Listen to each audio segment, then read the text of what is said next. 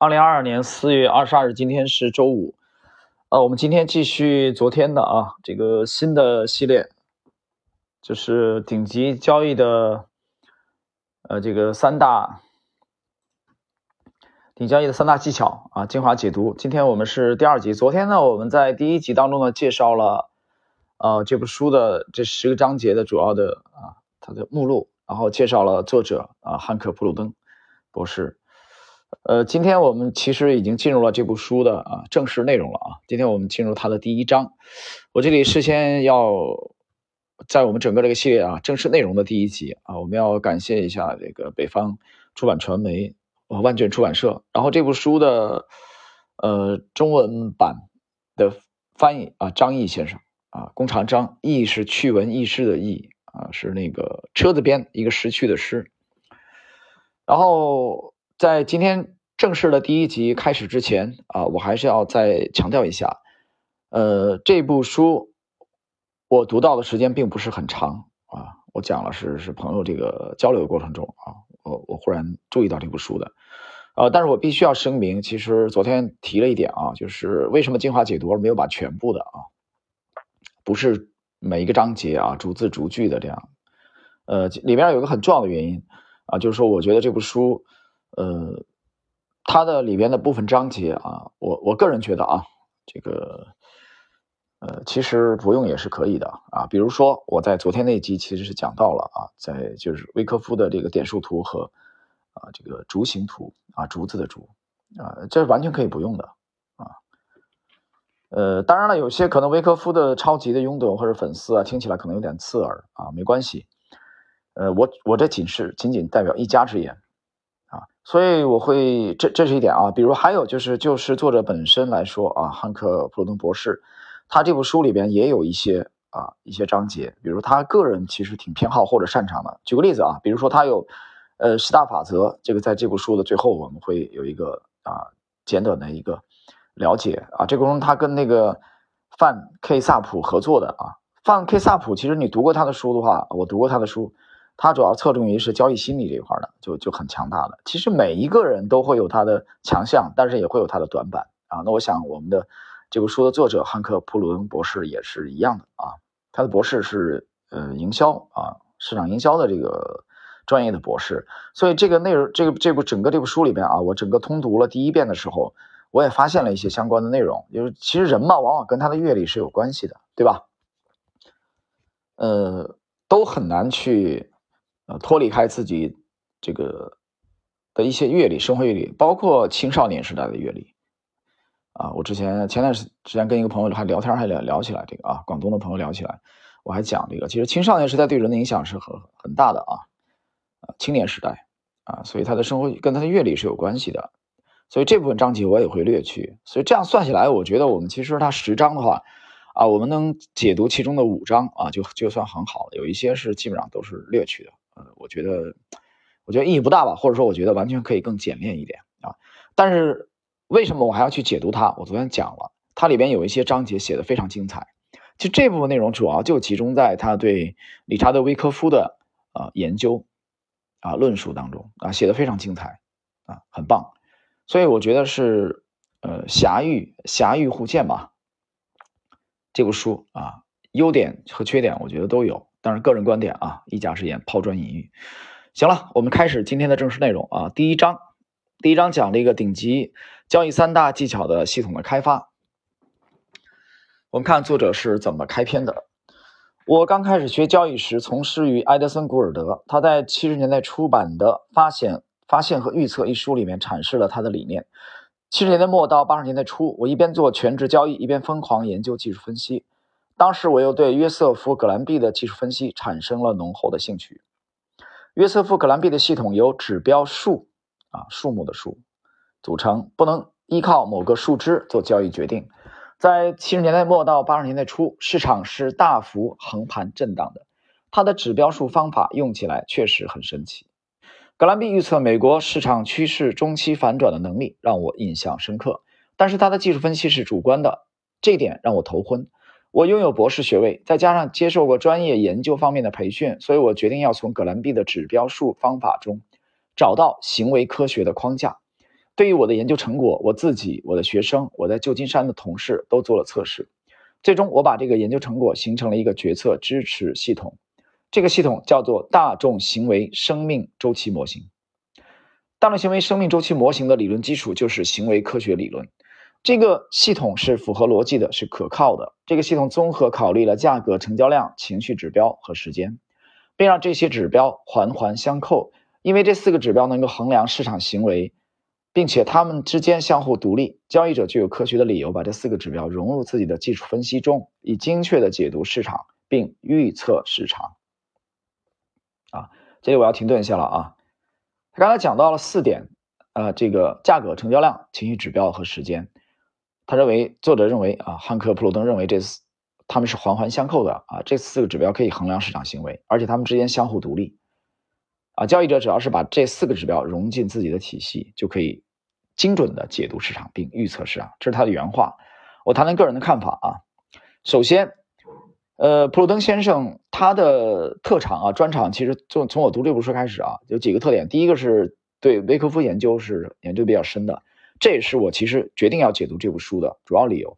这也是我从第一次翻开它，一下子就被吸引的啊，最主要的原因。这是第一点。第二，他的专长，大家后边学习的过程中，你你你会感觉到啊。他其实对这个呃，就是非主观啊。他刚才不是批评葛兰碧嘛？葛兰碧是等会儿咱们再说啊。他对非主观，也就是其实我们讲的量化的啊，雏形这块儿，他是很感兴趣的。呃，而且这方面他也有有一定的这个研究啊和成果。这第四第二点，第三点，大家注意的是，他对情绪啊、交易情绪、交易心理这部分特别重视，特别重视。所以这也是这部书的一个特点。但是我。讲一下个人的看法啊，讲一下个人看法。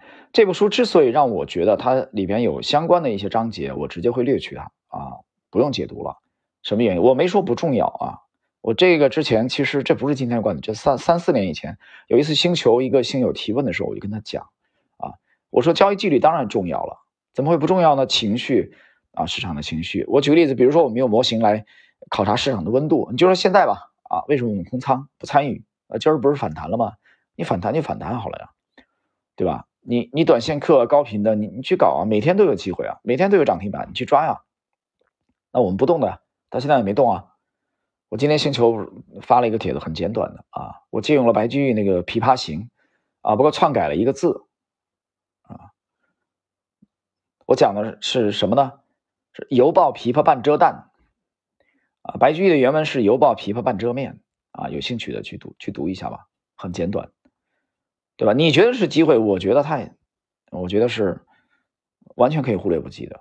好，回到今天的这个主题，汉克·弗鲁登先生，就是他的这部著作里边，他对情绪啊，其实花了很多的精力啊，包括交易心理。所以我觉得，一个是他的啊这个呃爱好偏好，还有一个就是范 K 萨普这两位啊，范萨普恰恰擅长这个，明白吗？擅长这个。啊，所以这部书在网上的评分啊，其实远远不如我们之前解读的那几部。但是没关系，我觉得一部著作只要里面哪怕有一个段落，我觉得值得我们去研究，或者我们觉得豁然开朗，或者我们觉得特别有启发，我们就有必要去研究它啊。何况它里面有几个章节都很精彩的，对吧？好，我想讲的中心思想这里这里拎一下啊，他谈了四点：价格、成交量、情绪指标和时间。我个人的看法啊，或者说就对。啊，Lex 这个模型的，呃，交易的经验，我觉得其实这四点里边可以拿掉情绪指标，啊，我只保留价格、成交量和时间，对吧？当然还有一个空间啊，是传统技术分析的四大要素：价、量、时、空。空间它这里没谈，它用情绪指标替代的空间，啊，换言之，我觉得情绪指标其实没有必要去单列一项，啊，不用的。我我觉得其实已经被涵盖了，这一点其实作者在十大法则，在他最后的这个部分啊，后边我们会解读的，大家耐心一点，你你也会看到其他的大师这样的论述啊，所以我觉得其实情绪指标这一块我认为是多余的啊，没有不是说没有一点都没有必要研究，当然有必要研究，但是它其实已经被含被这个包含进去了，被谁被另外的三者包含进去了，哪三者？价格、成交量和时间，听明白了吗？啊，当然一家之言。好，我们继续。这个系统的优点是具有灵活性，市场一直在变化，不同的时刻不同的指标作用不同，因此你作为交易者在某个时刻要关注价格指标，忽略情绪指标。到了下一个时刻，你要特别关注情绪指标。一旦你有了这个系统，你就可以 根据不同的市场采用不同的指标。你可以在这个决策支持系统的基础上继续做开发，让这个系统变成半机械交易系统。啊，其实就是半量化啊。你也可以仅仅把行为金融学当做你的市场实际工具。我个人认为，这个系统的灵活性是完全可以适应市场的波动了。如果你想让这个系统更加机械一点，那么它就会失去灵活性的优势啊，这个很容易理解啊。停顿解释一下，对吧？你让它机械一点什么意思？你就让它量化一点啊，就客观一点，对吧？那就失去灵活性了，对吧？那你的主观的因素就少了嘛，啊，这个这这个很容易理解吧？然后呢，大家发现了啊，它反复谈行为金融学啊，其实行为金融学也是奥派的一个呃。重要的内容啊，他对行为金融学其实是非常非常感兴趣的啊。这部书里面有相当的章节的论述。好，我们继续啊，看今天的后续的内容。过去很多年，我做过全职交易，跟踪过技术分析系统，和技术派人士分享过，我的交易水平提高了不少。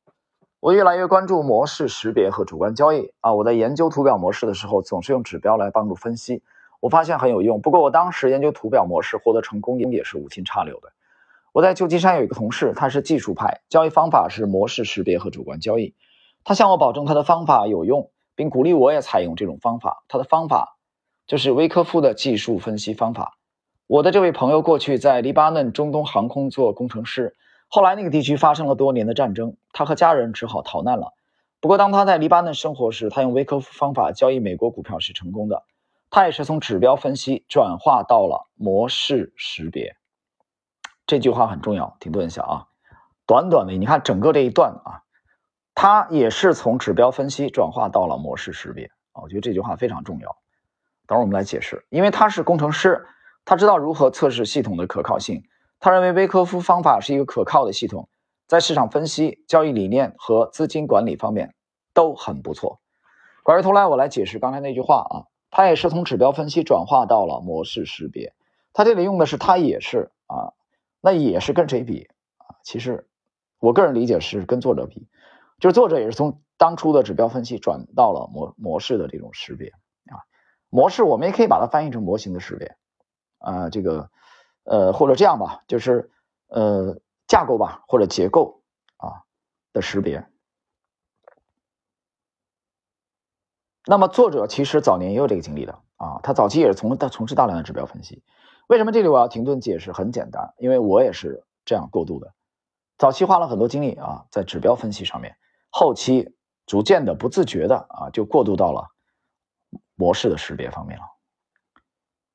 啊，去去破译啊那个结构啊那个架构，所以我读到这里的时候也是有强烈共鸣的。就这句话引起了我强烈的共鸣，从指标分析啊转化到了模式识别。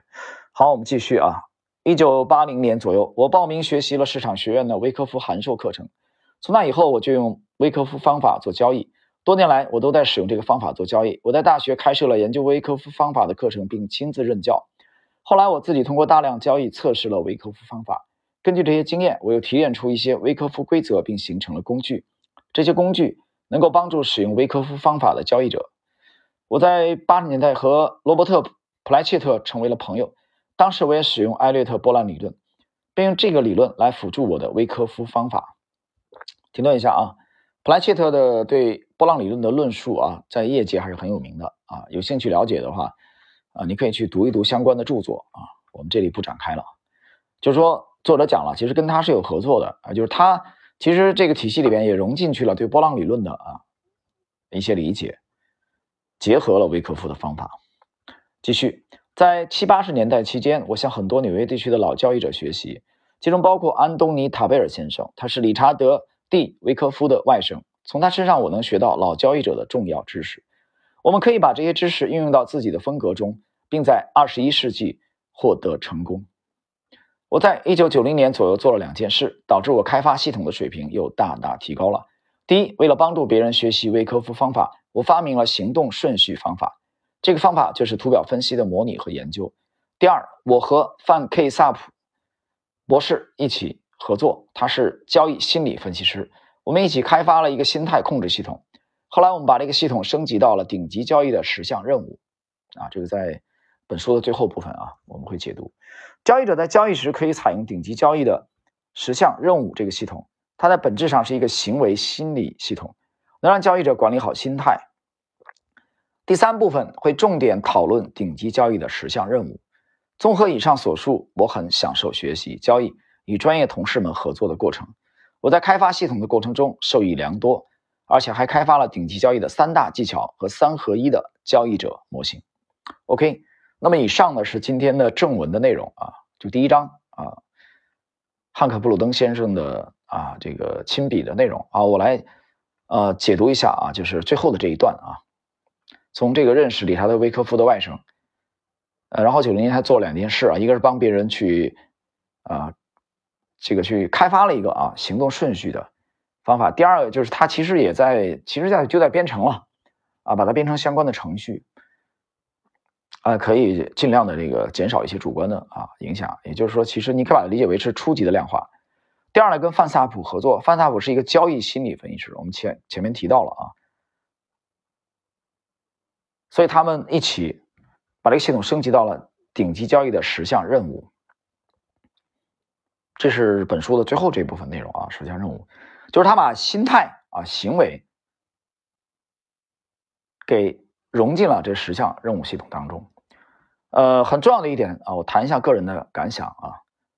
我刚才强调了交易的心态，呃，和对心理的研究是是非常非常重要的，这点我从来没否认过。但是我想讲的是什么？我想讲的是，其实作为一个体系、一个系统而言，在这个方面，其实我觉得不用，嗯，花很多的篇幅。嗯，有人这里可能没听明白啊，我再这个展开一下。也就是说，你整个你一个交易作为一个交易体系而言啊，作为一个交易体系而言，这部分内容我认为是偏宏观一点的，就是它其实是属于战略的啊，偏道的这方面的啊，投资之道那个道路的道，对吧？那具体的一些交易呢，比如说它的里边的呃一些术的方面啊，具体的一些手法，比如说怎么选股啊。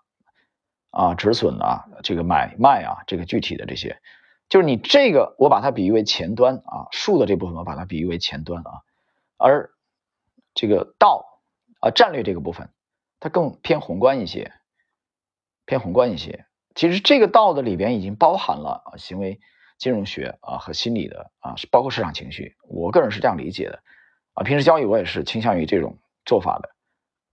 那也就是说，如果其实你的这个体系啊足够足够锐利的话啊，足够犀利的话，其实这个部分你就不需要再花很多的篇幅啊去论述了，明白吗？所以这也是我刚才讲它十十个章节啊，十章啊，有有几章我是直接略略去的啊，不用解读了。我觉得其实不用那么复杂，完全可以比他这个还简单啊。刚才他提到了二十一世纪啊。